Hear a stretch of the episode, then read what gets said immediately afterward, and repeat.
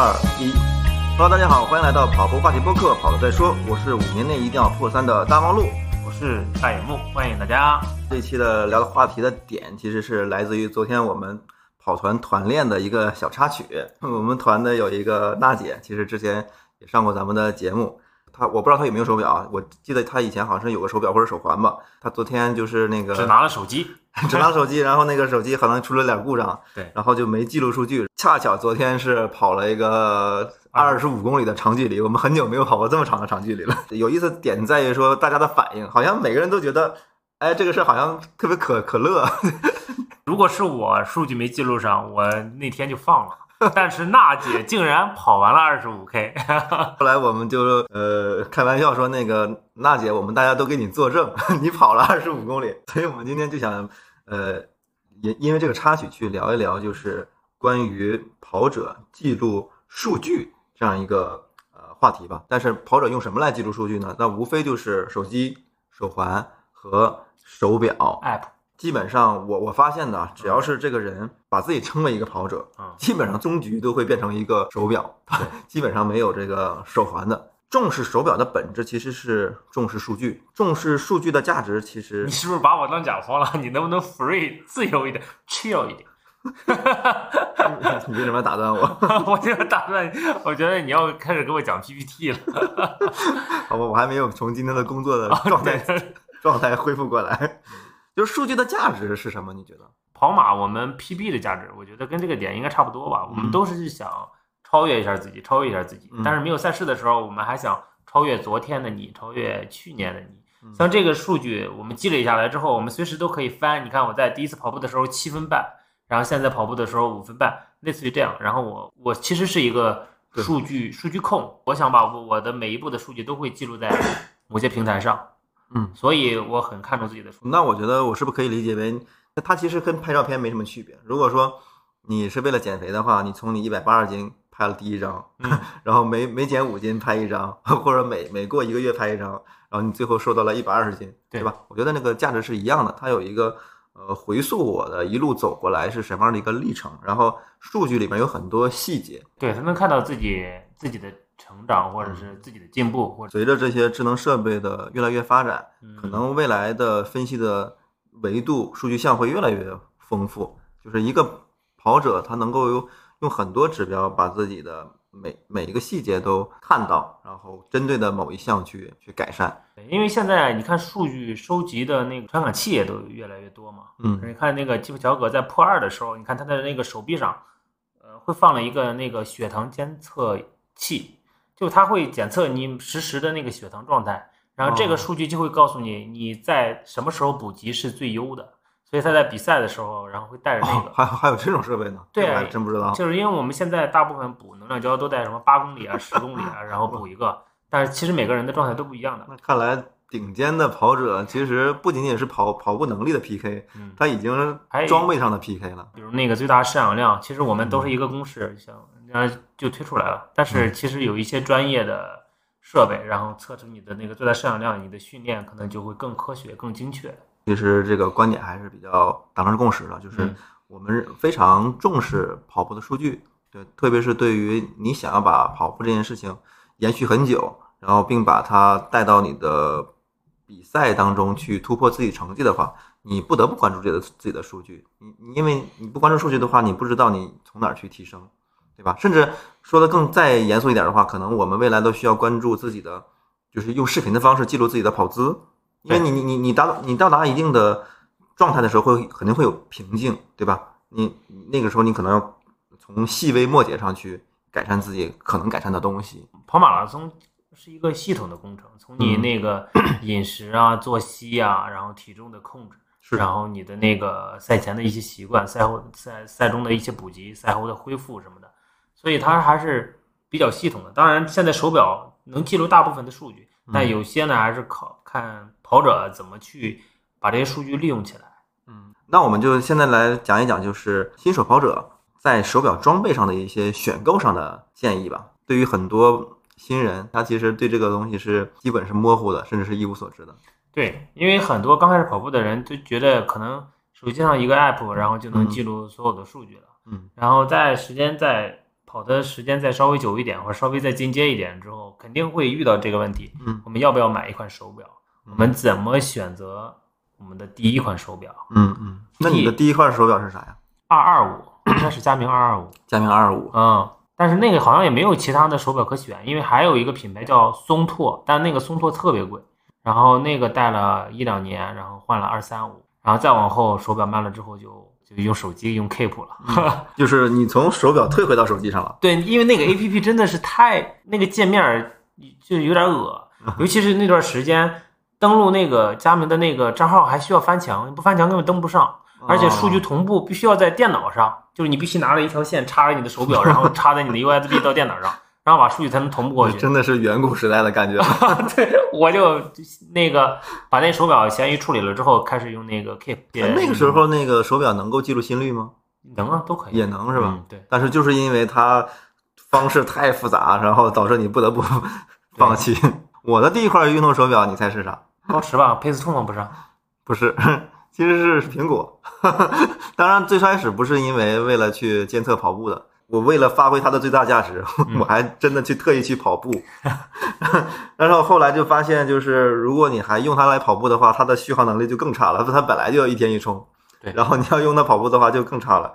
所以最后来我就开始研究到底有哪些手表，嗯，可用。我我中间我不是直接换到了高驰，我是用了一段时间那个小米手环。可能现在有很多人会去买手环，小小米手环的、华米手环的，或者是华为。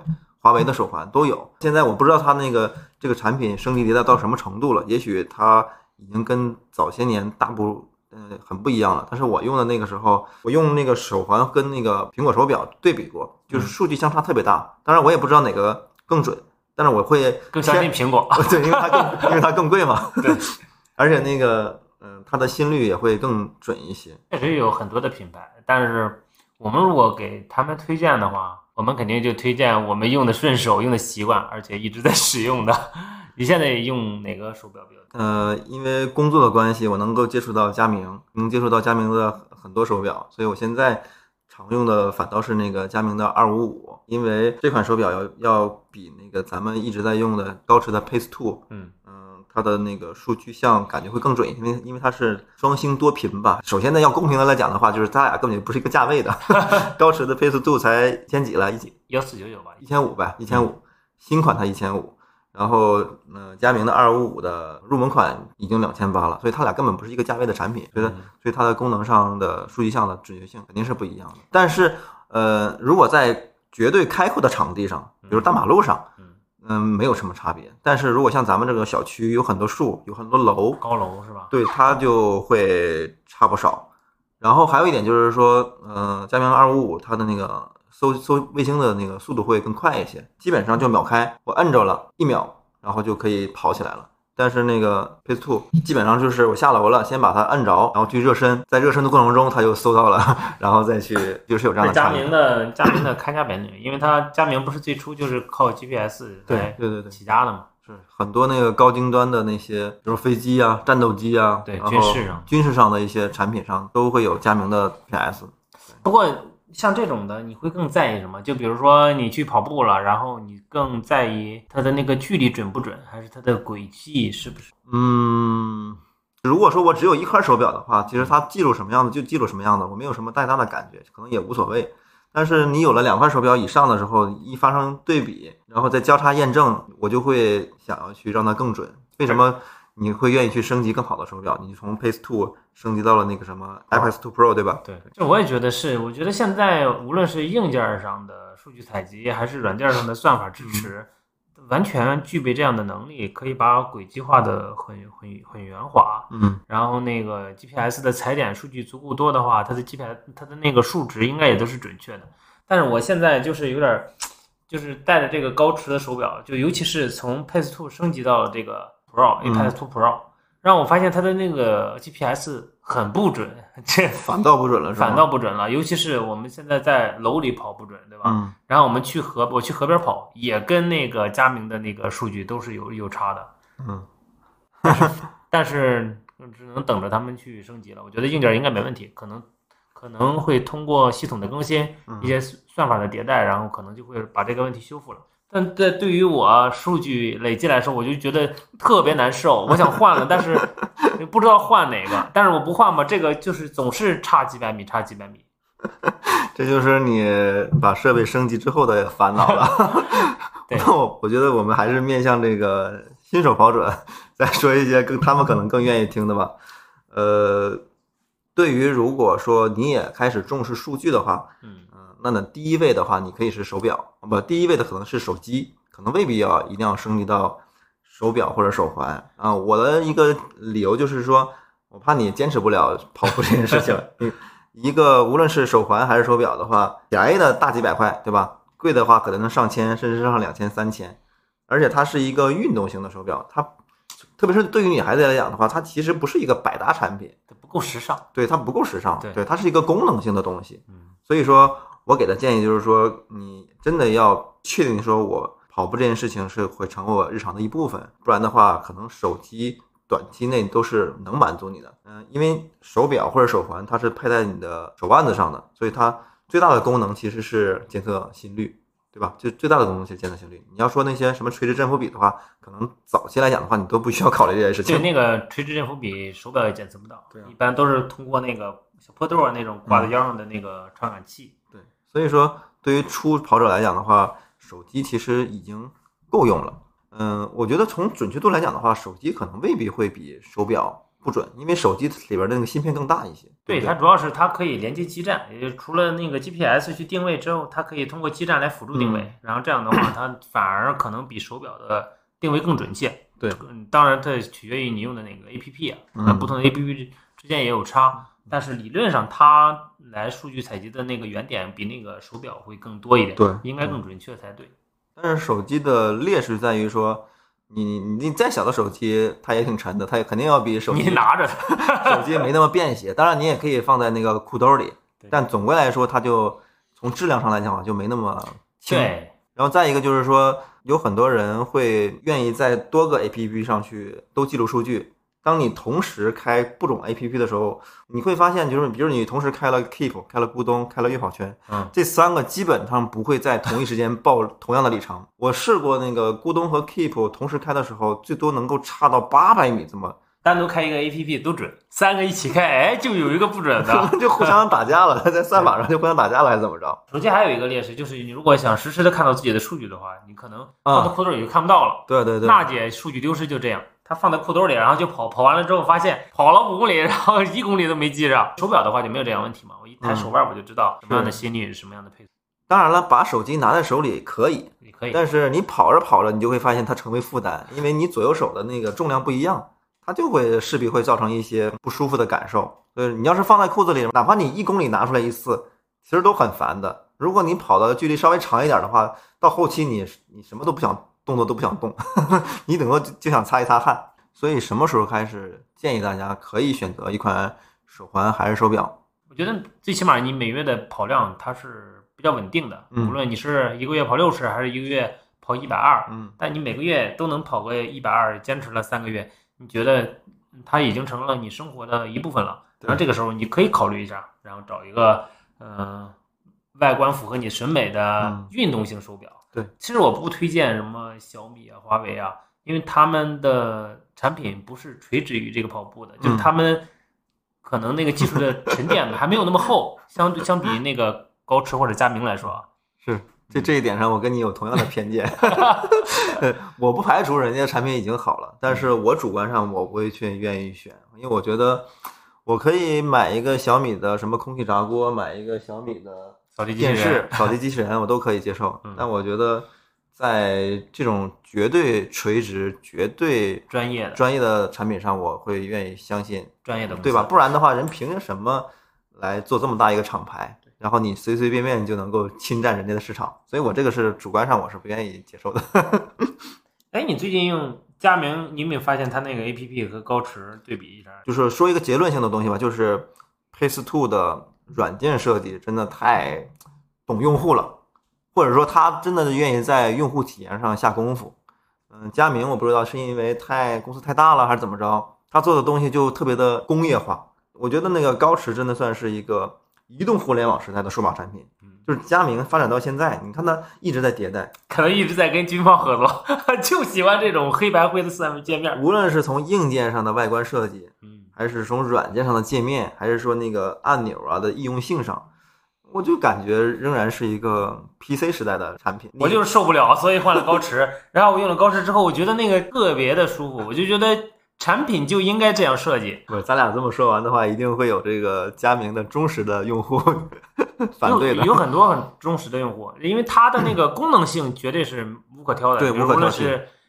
心率啊，GPS 啊，然后双屏啊，然后有一些音乐的功能啊。所以说，佳明这方面还是有优势的。对对对，我们吐槽了半天，也得把一些亮点说说。对我，我们得客观的说一下，就是说我们刚才。推荐或者推崇也不能说推荐嘛，我们推崇高驰的是用户体验做得好，我觉得可以它类比为苹果手机这种感觉，就是它的易用性做得特别好。哎，我特别喜欢那个呃高驰定期就会推出那个表盘，特别可爱。它经常会出一些宠物款，我就特别喜欢那个。它是懂用户的。佳明呢这方面就做的那么好，然后但是它本身由于它深厚的技术积累，它在数据的准确性上，高驰还有很长的路要走。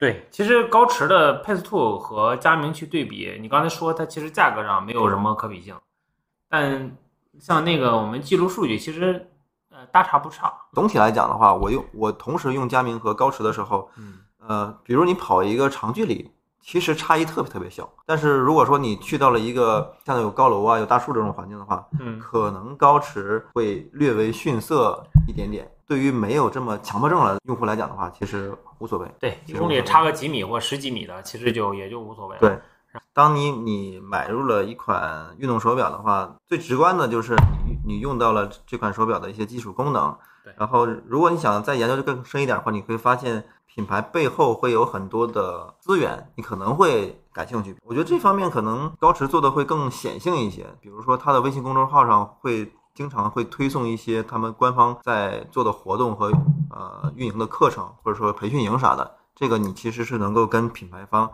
如果你愿意的话，或者说你很积极的去参与的话，其实是有一些品牌连接的。对，因为它国产的嘛，它所以它本地化做的比较好，比较知道我们那个用户的习惯是什么样。嗯，是的。那手环和我们还还聊吗？我们就别聊了吧，有点不太诚心是吧？诚心诚心。但如果你觉得你可能不是那么垂直的跑者，你也可以选择苹果手表，因为现在苹果手表出那个 Ultra 了，现在续航还是可也还可以。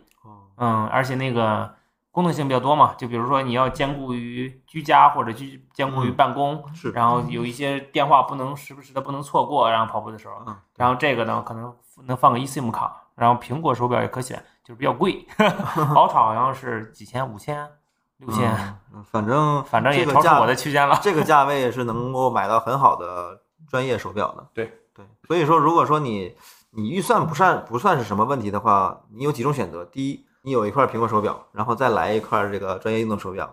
对，如果你的预算相对紧张，只买一块手表兼顾所有功能，那其实还挺推荐这个苹果的，因为你想要做日常。使用，只不过是你要忍受那个要频繁的充电。你只要这个不成问题的话，苹果手表我还是推荐的，因为它确实功能太强大了，比较方便嘛，因为它方便。对，这个是高驰和佳明它不具备的能力。对，然后但是如果你像我们这样的话，其实日常当中戴什么手表都无所谓。对，嗯，然后那个其实买一块高驰或者买一块那个佳明都 OK。个人不太喜欢这两块手表的那个原装的那个表带儿。我会更愿意用那个叫什么魔术贴的那种，就特别的简单。你这个你这个就需要穿进像裤腰带一样，给它穿进去。然后呢，然后呢，它还是是是塑料的还是硅胶的，我不知道。反正我觉得它的透气性没有那个。高驰这一点也挺逗的啊，表盘然后时不时的推一个，然后让人有新鲜感。然后表带儿，然后那个换的时候也比较方便。原装太贵了，我是我是不舍得买它那原装表带，都 我就一直用原装，都一百多块钱，还可以还可以。呃，那总结一下吧，啊，那个这期节目也特别的简单。其实，首先我们强调了数据对于长期资深跑者的一个重要性。但是，如果你现在还是一个小白跑者的话，你不用着急去上一块手表啊，甚至是手环，你有一个手机就可以了。当然，如果你说我的预算就不多，嗯，你说我就想选择一个手环，没有问题，我完我完全我完全去支持。只不过是我们个人不会去考虑，因为我觉得你只要跑起来了是。呃一直跑下去，你最终的归宿就是一块手表，你那个手环就很尴尬，你只能送人或者就不要了。所以我觉得手环是一个跑者的过渡产品。所以呢，如果你认为你能够跑下去的话，你可以把这个中间环节给它过去。我能不能再总结一下？你可以 言简意赅的再总结一下。嗯，然后我们推荐三个品牌：苹果、高驰和佳明。嗯如果你兼顾于办公或者有一些重要的电话不想错过的话，你可以选择苹果，就价位稍微高一点，嗯然后便宜的可能也三四千。对，嗯，如果你想对那个数据精确性更高一点，或者是那个分析维度更多。更多一点，然嗯后我们可以选择佳明的系列二五五，现在你用的体验还不错，是吧？对。如果你想追求性价比，然后那个数据呢也相对来说也是很很精确的，嗯然后业界里边口碑也很好，可以选高驰、嗯 Pace 系列。你如果你能接触到跑步圈子的话，这款三款手表都非常容易接到反。正我们就推这三款，对对对对，也没给我们钱。在这三款中做一个选择就行了。嗯，好的，那这一期节目就到这里。然后，如果你有我们没表达清楚的，你有更多的疑问的话，可以给我们留言，好吧？好，拜拜本。期节目就到这里，拜拜，谢谢大家的收听，拜拜